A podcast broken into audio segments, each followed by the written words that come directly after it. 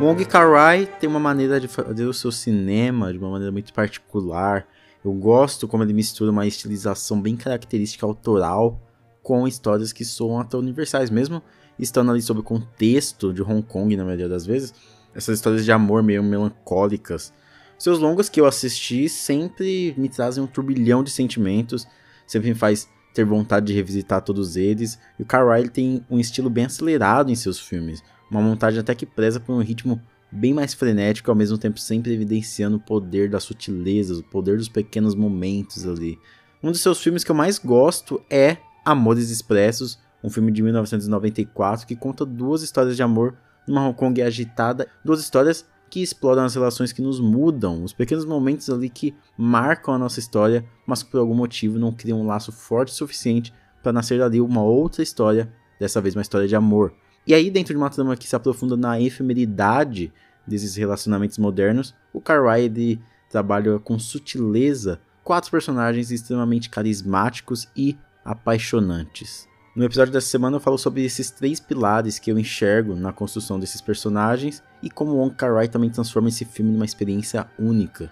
Meu nome é Alisson Cavalcante e esse é mais um episódio do podcast Colastron.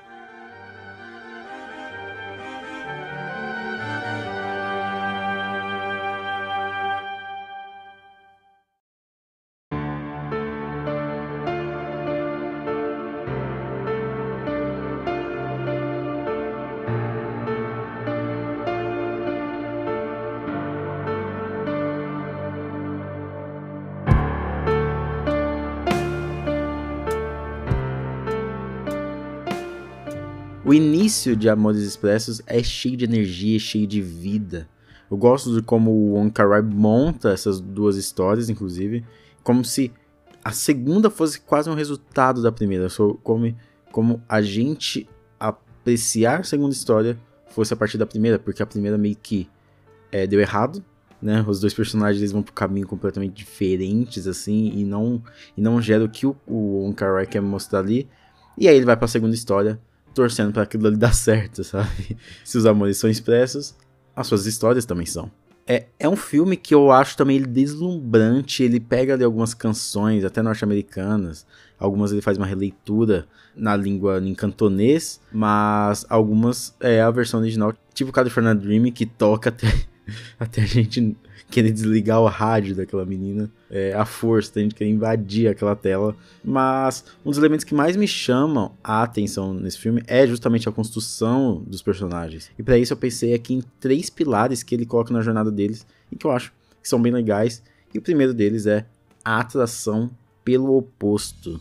É como se ele colocasse os seus personagens fora da sua zona de conforto, né? Então nós vemos ali no começo, por exemplo, a correria, né? A correria ali na Hong Kong. E esses dois personagens eles se trombam, que é um que é um cara, um policial e uma mulher loira ali misteriosa que tá com uma peruca loira. E aí nós vamos nós vamos conhecendo esses dois personagens até ali pouco menos da metade do filme. É um policial, é o 233. Inclusive, eles não têm nome, esses dois policiais das duas histórias, eles só são números. Essa coisa desses números, dessa validade e esse policial 233, ele, ele meio que acabou de terminar um relacionamento, ele vive numa crise interna e ele a gente vê ele muitas vezes falando no telefone, falando com várias mulheres, querendo sair, é como se ele quisesse desesperadamente encontrar alguém para tampar aquele, aquele buraco, sabe, que a, que a outra que a sua ex deixou. E ele vive nessa crise assim, procurando coisas perto da data de validade. E aí, quando ele faz seus 25 anos, ele come ali abacaxis que, que, que, estão vencendo naquele dia como se ele também vencesse naquele dia, sabe? Tudo que tá fora da validade meio que tá fora do mercado. É como se ele se enxergasse desse jeito, é como também se ele enxergasse as relações assim. Como se as, as relações tivessem uma validade nos dias de hoje. E ele quer desesperadamente encontrar alguém. E aí ele, ele em sua jornada, ele mostra o quanto ele é solitário, quanto ele não tem ninguém, quanto ele quer.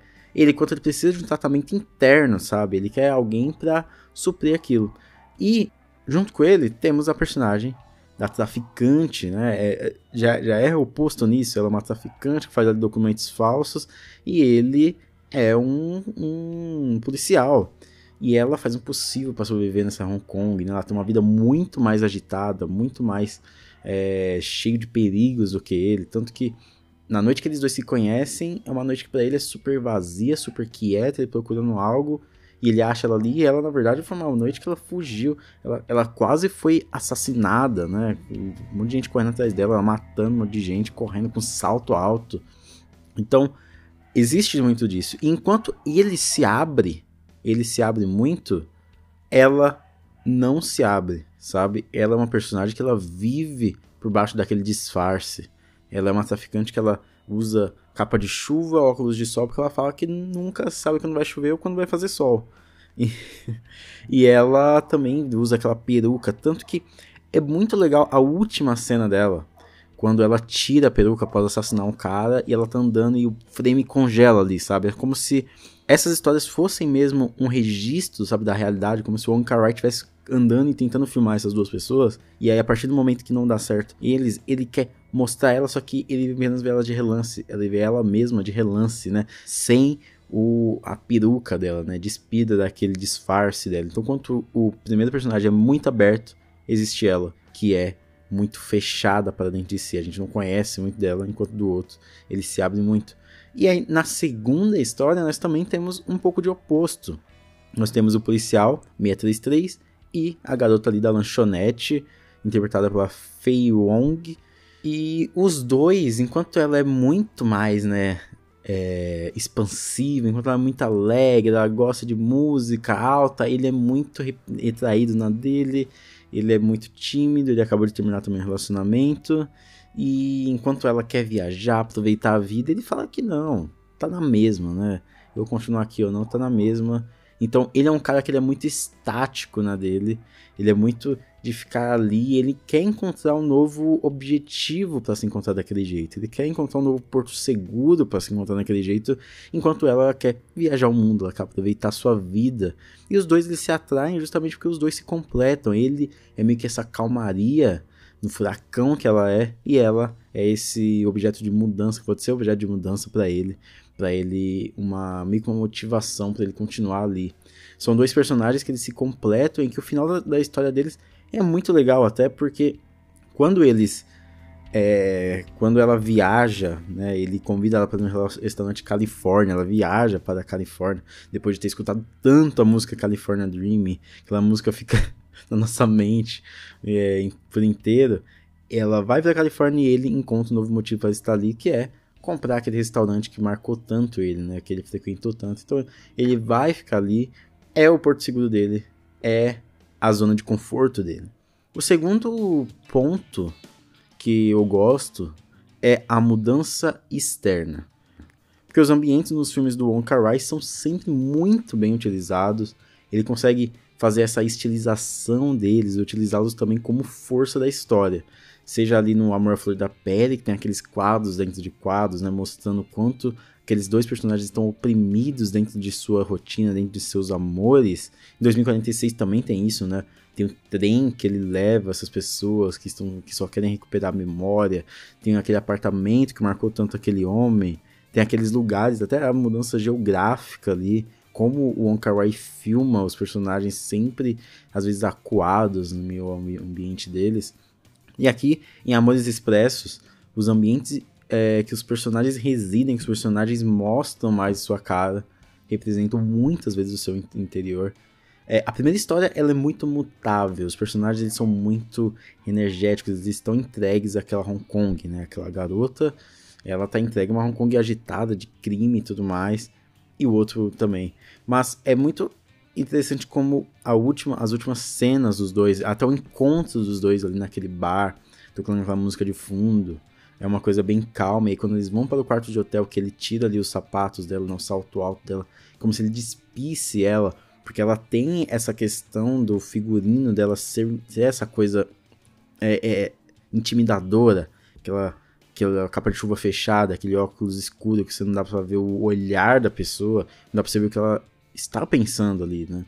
E enquanto isso, o outro jovem, ele se encontra nessa calmaria desse, desse apartamento e aí ele vai embora, ele tá correndo na chuva lá, ele tá no meio da chuva e ele, ele recebe um recado de que ela mandou feliz aniversário para ele. E ele fica muito feliz, sabe? Ele tá indo naquele, naquela coisa presa, né? Entre aquelas grades daquele campo em que ele está, aquela chuva caindo. Mas ainda assim ele encontra uma luz no fim do túnel, né? Ele só quer isso, ele só quer algo para aquecer seu coração, mesmo que ele esteja em meio a uma tempestade. E ela termina justamente naquele frame que eu falei antes, que é aquele frame parado dela se movendo, assim. Que a vida dela é essa, a vida dela é sempre moldada pela correria. E no segundo, na segunda história, que é a segunda história é a que mais se aprofunda, tem é, o apartamento do policial, que a, a, a atendente lá do, do, do, do restaurante, do bar, ela começa a remodelar aquilo. Aquilo ali demonstra muito, porque enquanto ela é muito expansiva, né? E aí quando ele entra no restaurante lá para falar com ela, tá aquela coisa barulhenta, de fundo, porque ela fala que ela não gosta de pensar e a música alta tira esses pensamentos dela. E ele fala, por que você não gosta de pensar? Não sei, não sei, mas eu gosto de deixar que a música, sabe, é uma coisa meio que incomoda mesmo. Mas aos poucos ele vai se acostumando, tanto que no final ele tá escutando música naquele mesmo lugar. Ele vai se acostumando com aquela turbulência que ela traz, e ao mesmo tempo ela vai moldando o apartamento dele, que ela repleta de saudade, ela vai colocando fotos dela, ela esquece o CD, ela vai limpando, vai trocando as coisas, como se ela estivesse invadindo aos poucos, sabe? A presença dela para ele é muito barulhenta, é muito turbulenta naquele ambiente. Enquanto isso, ela invadindo o espaço dele é muito mais calmo, né? É aquele apartamento mais quieto, mais singelo, que ela vai invadindo aos poucos, como é o sentimento do, do, do amor mesmo nascendo, né? Então, eu gosto muito também de como a, a, o ambiente externo ele interfere bastante no interno, no interior dos personagens. E o terceiro pilar ali desses personagens é as ondas no percurso. E esses ambientes eles sempre conversam muito com os personagens. Eles sempre moldam toda aquela realidade em volta. Eu acho isso muito legal como ele faz isso, como ele usa os reflexos, como ele usa tudo para enquadrar os personagens dentro da onde ele acha, dentro do que, né, conforme a gente vai descobrindo o personagem, os ambientes vão se abrindo e tudo mais. Eu acho isso muito legal. E o terceiro pilar dessa construção desses personagens é as ondas no percurso, porque se a gente parar para pensar que a nossa jornada na Terra é algo já destinado, então a gente pode analisar que o caminho é meio que como um rio, mesmo se você jogar pedra, sujeira, ele segue ali o seu percurso até o fim, né? Mesmo que essa sujeira vá sujar o rio, então ela vai mudar, mas o percurso é o mesmo. E aí, a partir desses encontros, desses esbarrões que os personagens têm, dessas conversas que eles têm, é, e a sua potência que é elevada pela, pela maneira como o Onkarai monta e filma esses momentos, mostra que essas são coisas que não mudam os personagens por completo, mas moldam eles para o restante do seu caminho. Faz eles repensarem as suas vidas. Esses encontros eles são catalisadores ali dos seus sonhos, da sua mudança, se todos ali buscam até um caminho diferente, são seus encontros que proporcionam isso. Ou seja, aquelas pessoas elas podem não viver uma história de amor, mas eles estão sempre sujeitos uns aos outros para encontrar o seu caminho, né? É como se eles revelassem. Não é como se eles fossem, né? Eu dei o exemplo da sujeira no rio, mas não é como se eles fossem a sujeira no rio, mas eles são meio que aquela, aquela elevação que faz o rio encontrar o seu caminho certo, sabe? É como o Ong Karai proporciona desses encontros desses personagens é algo que muda eles por completo para encontrar o seu caminho, sabe? Eles não são caminhos dos outros, mas eles ajudam o outro a se encontrar. Amores Expressos, para mim, ele é um filmaço que me conquistou desde a primeira vez que eu vi, no começo desse ano. A delicadeza, a agilidade do Ong Karai, de como ele vai contando essa história, me puxa para dentro desse universo, me faz querer saber muito sobre a vida daqueles personagens até a vida inteira. Mas talvez seja até essa beleza em apreciar justamente esses personagens nesses encontros que, que acaba abalando as suas estruturas, que seja tão atrativo. É, os amores são expressos, mas as marcas podem ser permanentes. Assim como o Policial 233 lá na primeira história diz, é, se as lembranças não têm data de validade, então espero que elas sejam eternas.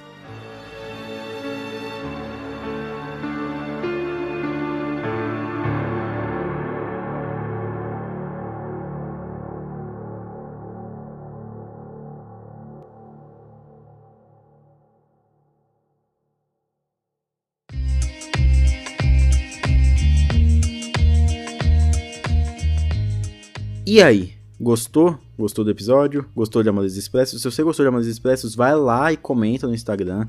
Vai lá e comenta no meu, no meu direct, sei lá. E espero que vocês tenham gostado do episódio também. Espero que eu não tenha falado muita besteira. Beleza? Então, me segue lá no Instagram, arroba Colostron.